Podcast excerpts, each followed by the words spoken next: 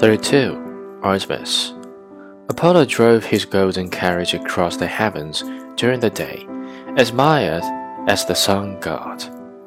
Artemis also raced across the sky in solemn style at night, respected as the moon goddess. Sitting in an airy carriage drawn by milk white horses, the queen of white air gave off silver light all over the sleeping worlds below though she remained single all her life.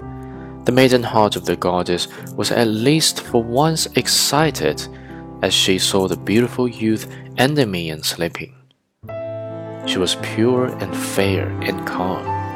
She was the example of maiden modesty and grace.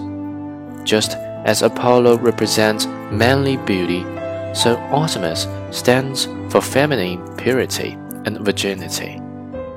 As their patron goddess, she took it as her duty to protect marrying girls and young women in trouble. It was her altar that those maidens turned for love and happiness. The twin sister of Apollo was also the goddess of hunting and wildlife. Dressed in a short hunting suit, coming up to the knee and followed by a team of noisy, lovely fairy maidens. Artemis had always her bow of pearl and shining arrow with her, and traveled in the woods in search of wild animals.